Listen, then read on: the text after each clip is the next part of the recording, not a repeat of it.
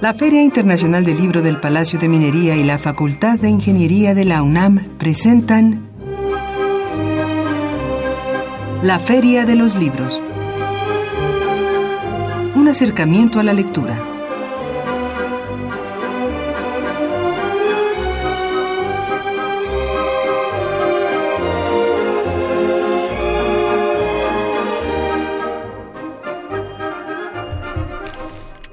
Amigos, bienvenidos a una emisión más de la Feria de los Libros. Mi nombre es Salvador Ponce y hoy, lunes 30 de abril, eh, Día del Niño de 2018, los saludamos transmitiendo desde la cabina de Radio UNAM a través del 860 de amplitud modulada. Y aquí en la cabina es un gusto saludar a Elías Franco. Elías, muy buenas tardes. Hola Salvador, ¿qué tal? ¿Cómo estás? Muy buenas tardes. Buenas tardes a nuestro auditorio. Sí, muy buenas tardes a todos. Los, a todos los invitamos a que se queden la próxima media hora en nuestro programa y ahora les recordamos nuestros canales de comunicación. Si quieren eh, llamarnos por teléfono pueden hacerlo al 55 36 89 89. Nuestro correo electrónico es la de los libros gmail.com y si quieren eh, contactarse con nosotros a través de las redes sociales pueden hacerlo en nuestro Twitter que es arroba feria libros o bien a través de nuestra cuenta de Facebook. Eh, allí nos encuentran como eh, Feria Internacional del Libro del Palacio de Minería. Si quieren seguir esta emisión por internet, que también se puede, lo pueden hacer a través de eh, www.radiounam.unam.mx y eh, para escuchar emisiones grabadas de este programa pueden hacerlo en www.radiopodcast.unam.mx. Y Elías, eh, nos querías comentar algo respecto al Premio Nobel de Literatura. Sí, pues esta nota surgió eh, la semana pasada, se publicó, se dio a conocer en, en medios de comunicación, una nota que sorprendió, pues está en duda que se entregue este año el Premio Nobel de Literatura, la Academia Sueca podría no conceder el Nobel de Literatura por el escándalo de filtraciones, eh, Salvador, y supuestos abusos sexuales que ha creado una crisis al interior de la institución con la salida de cinco miembros, eh, según confirmó el presidente de la Fundación Nobel, Carl Henrik Helding, a la televisión pública sueca. Entonces, pues esta crisis eh, institucional a la que se enfrenta la fundación los está llevando a determinar probablemente que no se llegue a entregar el premio Nobel de literatura. Entonces eh, pues algo preocupante. Por ahí escuchaba si no está bien la institución la fundación Nobel pues que está bien en este en este mundo no creo que eh, nos está eh, nos está atacando eh, fuertemente pues estos escándalos en todos los ámbitos. En todos los ámbitos, como dices, las filtraciones de información hoy en día están pues a la orden del día precisamente y veremos eh, qué sucede con este caso y le, daremos seguimiento para claro daremos seguimiento por supuesto estaremos informando aquí en la feria de los libros en nuestras redes sociales qué sucede. Por lo pronto también nos gustaría saber eh, la opinión de, nuestro auditorio no saber qué, qué opina al respecto. Y por supuesto como cada año estas quinielas que se hacen sobre quién podría llevarse a cabo el Nobel de Literatura, pues ahí, ahí está el tema eh, sobre la mesa y por supuesto la incertidumbre. A ver, esperemos que se logre eh, recuperar la fundación de, esto, de estos escándalos, de estas conductas, pues sí, pues bastante cuestionables. Pues sí, eh, para el futuro de, digamos, de, esta institución y de, lo, de la labor que llevan a cabo, claro. que es de una importancia primera eh, en el mundo, pues ojalá que eh, haya la manera de solucionarlo. Y ahora vamos a mencionar eh, quién es nuestra invitada de esta tarde. Hoy vamos a tener en cabina a Mariana Berlanga Gallón. Ella es profesora, investigadora y autora de, del libro Una mirada al feminicidio, publicado por Editorial Ítaca y la Universidad Autónoma de la Ciudad de México. Además tenemos una nuestras novedades editoriales para esta semana, así que amigos, preparen pluma y papel. Tampoco se pierdan nuestras recomendaciones de cartelera de actividades en torno al libro y la lectura para esta semana. Y como siempre, Elías, tenemos nuestra pregunta para que se lleven algunos libros que tenemos de obsequio esta tarde. Claro, la pregunta de esta tarde considera que los feminicidios continúan e incrementan debido a un sistema de reproducción de violencia. eh, sí, no, ¿por qué? Compártanos su punto de vista. Este es un libro de investigación que Mariana nos presenta mm. con datos, con eh, fotografías. Eh, estamos a la espera de que llegue la invitada para poder eh, platicar con mayor detalle de esta entrega que nos hace Editorial Ítaca y la Universidad Autónoma de la Ciudad de México. Eh, repito la pregunta, ¿considera que los feminicidios continúan e incrementan debido a un sistema de reproducción de violencia? ¿A qué atribuye usted? Mm. Pues lamentablemente esta situación que vivimos en México y en otras regiones de eh, Latinoamérica, Centroamérica sobre todo. Eh, las autoridades pues sí han realizado labores, no han sido las suficientes. Eh, también quería, queremos preguntarle eso a, Mariana Berlanga, la investigadora que, nos presenta esta tarde. ¿qué, ¿qué, ha sucedido, sucedido alrededor de este pues de estos sucesos lamentables que hemos presenciado. Y Elías, tenemos algunos obsequios para las primeras personas que se comuniquen a nuestro Twitter o bien a nuestro teléfono. Por Twitter tenemos dos ejemplares de Una mirada al feminicidio, el libro de esta tarde de la autora Mariana Berlanga Gallón. Es una cortesía, como lo mencionamos antes, de Editorial Ítaca y de la Universidad Autónoma de la Ciudad de México. Además, por teléfono tenemos tenemos dos ejemplares del título de lenguaje y su escritura de Rosa María Lince Campillo, Fernando Ayala Blanco y Enrique Vera Morales, cortesía de la Facultad de Ciencias Políticas y Sociales de la UNAM. Este es un libro, Salvador, del que tuvimos oportunidad de platicar hace ya un par de programas, eh, previo al arranque de la Feria del Libro de Minería. Eh, este es un gran libro, sobre todo dirigido a em, estudiantes académicos investigadores que se dedican a redactar textos y que presentan sus investigaciones en el ámbito académico. No es un manual de redacción, como bien nos decían nuestros invitados, Fernando Ayala, eh, Rosa María Lince, pero sí dan esta, estas herramientas muy, muy necesarias y elementales que un académico investigador debe tener presente al momento de escribir un texto que va a presentar en el ámbito. Así es, Elías, tenemos estos dos estos ejemplares, son cuatro en total para obsequio. Quien, quienes se comuniquen con nosotros tendrán estos ejemplares. Y tenemos además algunos ejemplares especiales que estaremos dando para que se comuniquen con nosotros. Estos son cinco ejemplares de la Ciudad de México en el siglo XXI. Adrián Guillermo Aguilar eh, participa como el coordinador científico de ah, esta publicación. Es una coedición del Gobierno de la Ciudad de México y de Editorial María Porrúa. Así que eh, tenemos cinco ejemplares disponibles para que se comuniquen con nosotros. En este caso estamos pidiendo que nos envíen un correo a nuestra cuenta que es la feria de los libros gmail.com y que nos expliquen eh, por qué les interesa esta publicación. Es una publicación altamente especializada, eh, de grandes dimensiones y bastante grueso.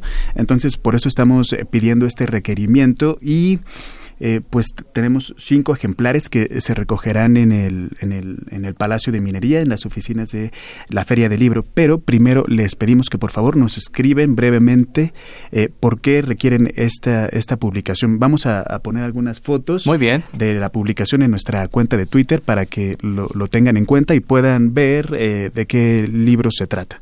Perfecto. Perfecto, Salvador. Pues, ¿nos puedes repetir el título de esta publicación? Claro, eh, el título es La Ciudad de México en el siglo XXI. Como les dije, el coordinador científico es Adrián Guillermo Aguilar y es una publicación en coedición con el gobierno de la Ciudad de México en la que participa María Porrúa. Muy bien, muy bien. Pues una gran tarde de obsequios eh, en esta emisión de la Feria de los Libros. Sí, estamos echando la carne al asador en, en, cuanto a regalos hoy. Y vamos, Elías, a nuestro primer corte y ya regresamos con nuestra invitada, si es que llega en estos segundos para hablar de esta publicación.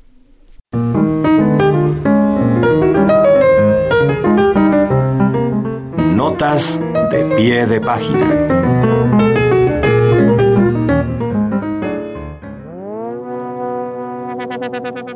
La editorial Océano publicó el título Las malas lenguas, de la autoría de Juan Domingo Argüelles, libro que repasa todos esos atropellos que se hacen a nuestro lenguaje y hace un análisis para explicar por qué son incorrectos, para que cada lector intente dejar de incurrir en ellos. El autor también hace una fuerte crítica a las instituciones encargadas de normar la lengua que resultan retrógradas y poco competentes. Ofrecen malas definiciones y omiten del diccionario entradas necesarias y muy usadas en México y América Latina. Un compendio para evitar las barbaridades que decimos, escribimos y hasta pensamos en español.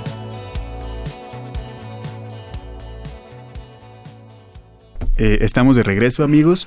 Eh, eh, esperamos a que nuestra invitada de esta tarde, Mariana Berlanga Gallón, pues llegue aquí con nosotros y nos, nos acompañe para responder algunas de las dudas y, que nos ponga sobre la mesa los temas más importantes que trata esta publicación.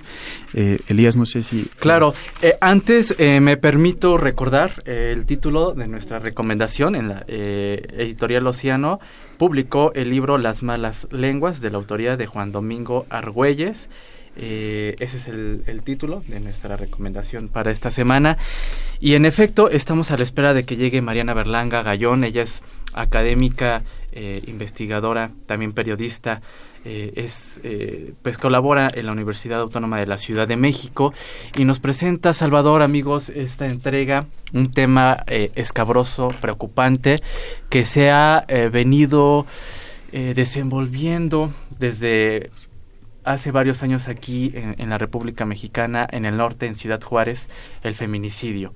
Y Mariana nos hace esta entrega, comenzando, son eh, varios, son cuatro capítulos los que conforman este volumen y comienza haciendo, ella lo, ella lo, titula Una mirada del feminicidio, cuerpos u objetos, las marcas del género.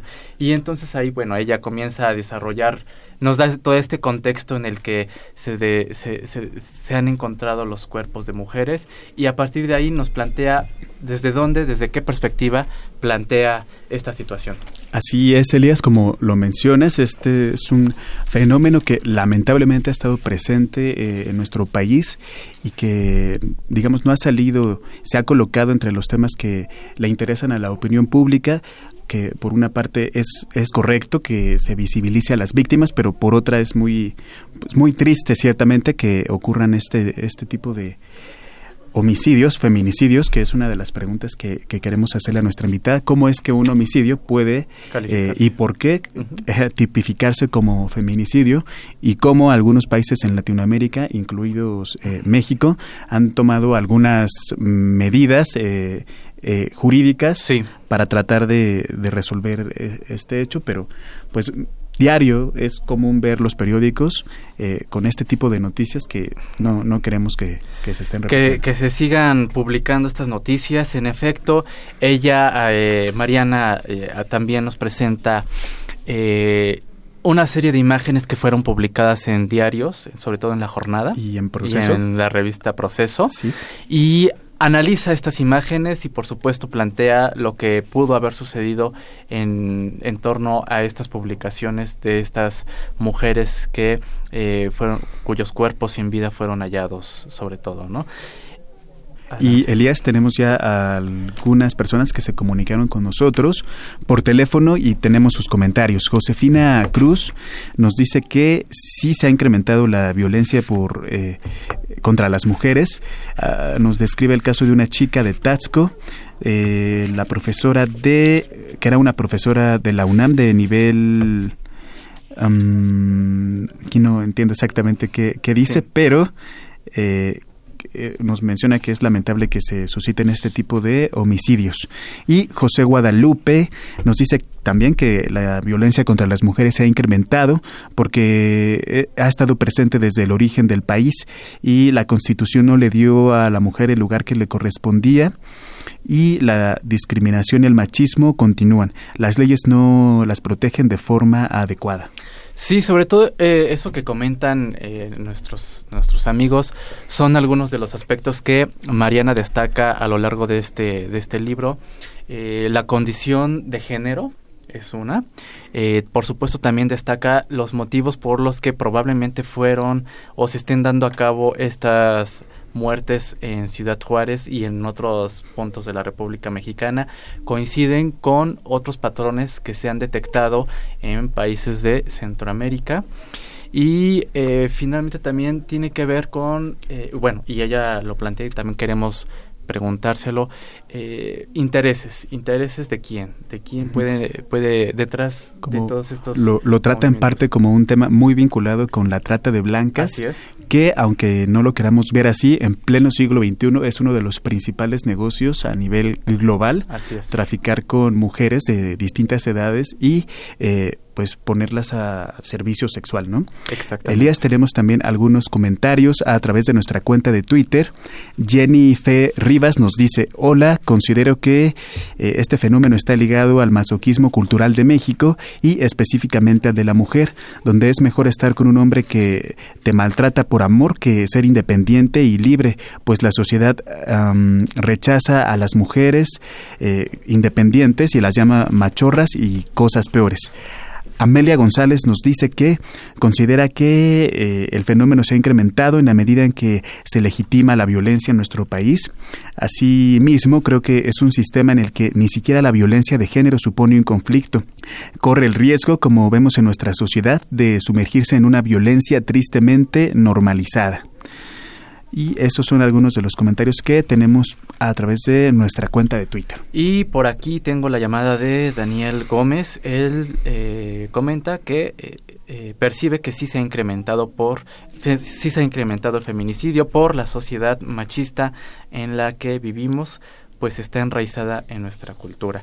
Ese es el común denominador de, la percepción de sobre bueno en torno a este tema. Y quizás en este aspecto también sea bueno hablar del papel que podemos ejercer los hombres. Digo, es una eh, cuestión que no solamente le afecta al género femenino, es una cuestión universal que, que también nos, nos, preocupaba. Y hablando de esto, fíjate, Elías, que yo veía ayer alguno de los tantos videos que te aparecen cuando abres Facebook ahora, eh, el caso de cómo una persona caricaturizaba eh, para explicar cómo a las propias víctimas muchas veces se, se les echa la culpa como si ellos tuvieran alguna alguna implicación en ser víctimas, ¿no? Como si fuera su, su culpa. Entonces e, era un video de un hombre que, que llega y dice que lo asaltaron. Y entonces su interlocutor le, le pregunta, ¿y por qué te asaltaron? Sí. ¿Traías esas botas puestas cuando te asaltaron?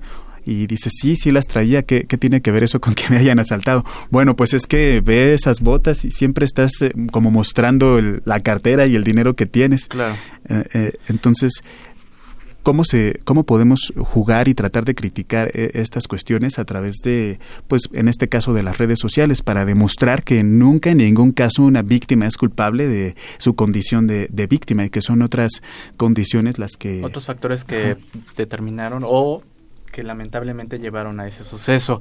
Eh, me gustaría, Salvador, eh, comentar y para que nuestros amigos tengan una eh, visión más amplia de, eh, de, lo que aborda Mariana a través de este libro, Una mirada al feminicidio.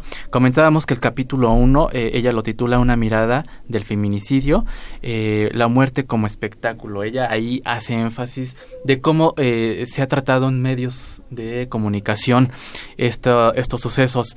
Después ella comienza este análisis a partir de imágenes que comentábamos que se fueron que fueron publicadas en la jornada y en la revista Proceso. Ella titula este capítulo 2 como narrativas de la imagen, encuadres de la vida y la muerte y a partir de ahí entonces eh, desarrolla toda esta eh, sus planteamientos e hipótesis. El capítulo 3, el color del feminicidio, tonalidades de la vulnerabilidad, Salvador. Así es, también eh, otra cuestión quizá fundamental en esta publicación es que trata de indagar a través de, como ya lo mencionaste, las imágenes que se publicaron en periódicos como La Jornada y la revista Proceso sobre todo, cuál es la representación que los medios de comunicación están dándole al tema, que es algo que también podemos generalizar al pues a la llamada guerra contra el narcotráfico que sí.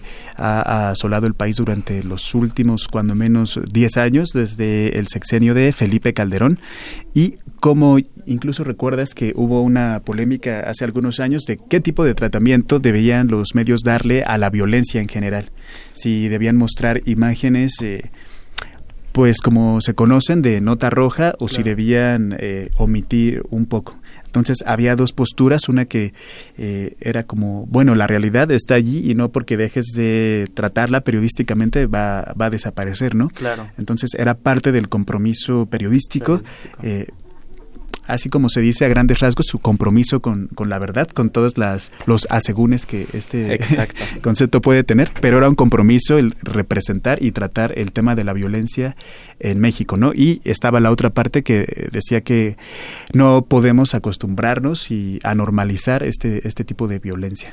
Ese es eh, un punto que bien señala Salvador que Mariana plantea y uno eh, también que me pareció interesante y que me habría gustado comentarle a, la autora es esta postura y ella resalta sobre todo la participación también de las propias mujeres en el desarrollo de las investigaciones en torno a estos a estos casos de feminicidio.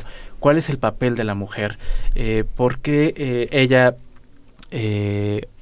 señala que casi siempre destaca o abundan más los hombres en, en la investigación de estos casos. Así es, y Amigos, eh, esta tarde estamos eh, charlando, eh, Elías Blanco y su servidor Alejandro, bueno, Salvador Ponce, sobre esta publicación de Mariana Berlanga Gallón, titulada Una mirada al feminicidio. Es una coedición entre la Universidad Autónoma de la Ciudad de México, que es importante señalar también que se ha preocupado por este tipo de aspectos de investigación social y editorial Ítaca. Mm, al parecer nuestra invitada esta tarde ya no, no no, pudo llegar, seguramente tuvo algún inconveniente. Pero eh, bueno, pues aquí nosotros estamos eh, compartiendo con ustedes eh, lo que ella plantea, una de las hipótesis que, que, desarrolla y que menciona en este libro Salvador, amigos, y lo voy a leer textual. Una de mis hipótesis, dice Mariana, es que estas imágenes contienen información relevante en cuanto a las relaciones de poder derivadas del género, la raza y la clase social, categorías ordenadoras de nuestras sociedades y que para percibirlas hay que verlas de, detenidamente y críticamente. Eso es lo que plantea Mariana. Así es, a, a propósito de que este tema sea tan común en México, quizás eh, es preciso señalar también que no es solamente un fenómeno aislado que, que, se da, sino que también tiene que ver con la historia de nuestro país, como hace un ratito nos lo comentaban por teléfono Josefina Cruz, y que se relaciona con otros eh, fenómenos y procesos sociales como la marginación y, y, la pobreza, que en este sentido Ciudad Juárez es, eh, si los hay, un caso arquetípico, ¿no? Sí son mujeres que trabajaban en, en, maquiladoras en una ciudad fronteriza y que estaban sometidas a la desprotección por parte de eh, del pues sí de por tenían condiciones sociales adversas y una vez que fueron víctimas, eh, sus familias tampoco pudieron ser ayudadas en el, en el sentido mayúsculo de la palabra por las autoridades. Así es, esta eh, falta de seguimiento por parte de las autoridades para resolver y llegar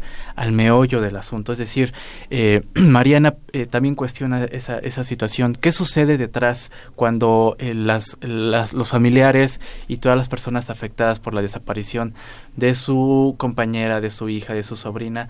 ¿Qué sucede al momento de presentarse con las autoridades? Mariana también aborda esta, esta, situación y, y bueno, finalmente dice, todos estamos vulnerables ante esta falta de actuación por parte de las personas encargadas y designadas eh, constitucionalmente para llegar a, a saber qué, qué hay detrás de todos estos, de estos casos que lamentablemente también se han presentado estos mismos patrones que surgieron en Ciudad Juárez desde los años, principio de los años 90. En el 93 y que ahora eh, en los últimos años el estado que ha registrado mayores índices de feminicidios es el Estado de México. en la gubernatura pasada se presentaron muchísimos casos que claramente era un hecho indignante que no, que no se ha podido solucionar, cuyas respuestas no están claras todavía, que las autoridades tienen mucho que responder y cuyos alcances quizás apenas estamos por, por comprender.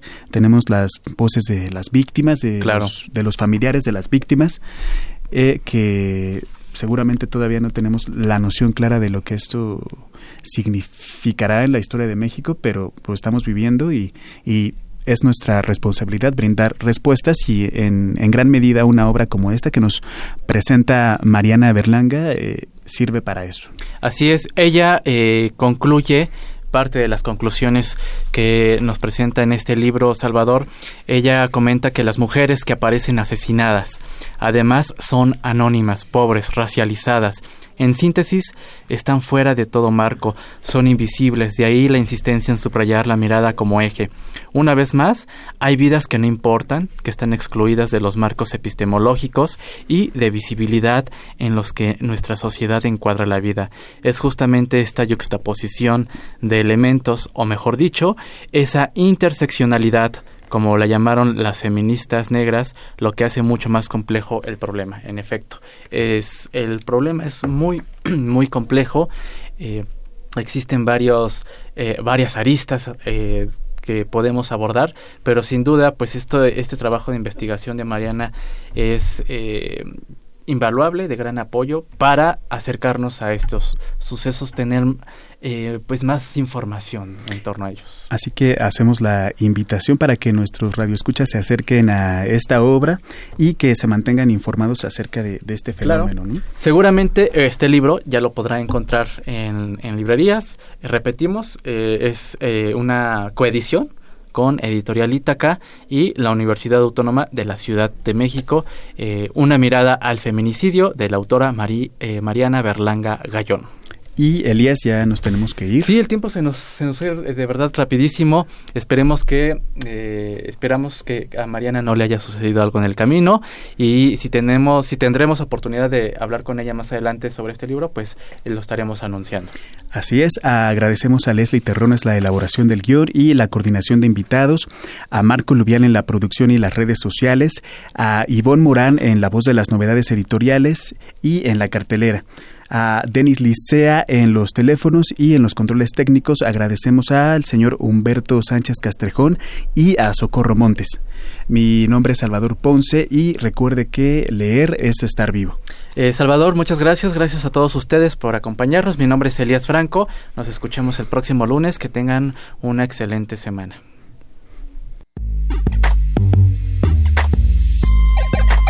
se presentará el libro El combate, la vida del lombardo toledano de Daniela Spencer. Comentarán el libro Soledad Loesa, Paolo Riguzzi, Ariel Rodríguez Curi y Vani Petina. La cita es hoy lunes 30 de abril a las 18 horas en la sala Adolfo Reyes del Colegio de México, que se ubica en carretera Picacho Ajusco número 20, Colonia Ampliación, Fuentes del Pedregal. La entrada es libre se llevará a cabo la mesa redonda Nuevos Críticos Literarios a 80 años de Carlos Monsiváis, donde jóvenes escritores charlarán sobre las aportaciones de Carlos Monsiváis al panorama y el proceso creativo de la crítica literaria. Participarán Alejandro Vadillo, Liliana Muñoz y Jezreel Salazar. La cita es el próximo miércoles 2 de mayo a las 19 horas en la sala Adamo Boari del Palacio de Bellas Artes. La entrada es libre. Dentro del ciclo Encuentro con los Premios Nacionales en Arte y Literatura, se llevará a cabo la conferencia Rito, Religión y Éxtasis con la participación de Nicolás Echeverría. La cita es el próximo miércoles 2 de mayo a las 19 horas en la sala Manuel M. Ponce del Palacio de Bellas Artes. La entrada es libre se llevará a cabo la celebración de los 10 años del Círculo de Poesía, revista electrónica de literatura, con un nuevo diseño y el lanzamiento de un nuevo sello editorial. Participarán Roberto Amezquita, Mario Bojorques y Ali Calderón. Modera Mijail Lamas. La cita es el próximo jueves 3 de mayo a las 19 horas en el Centro de Creación Literaria Javier Villaurrutia, que se ubica en Avenida Nuevo León número 91, Colonia Condesa. La entrada es libre.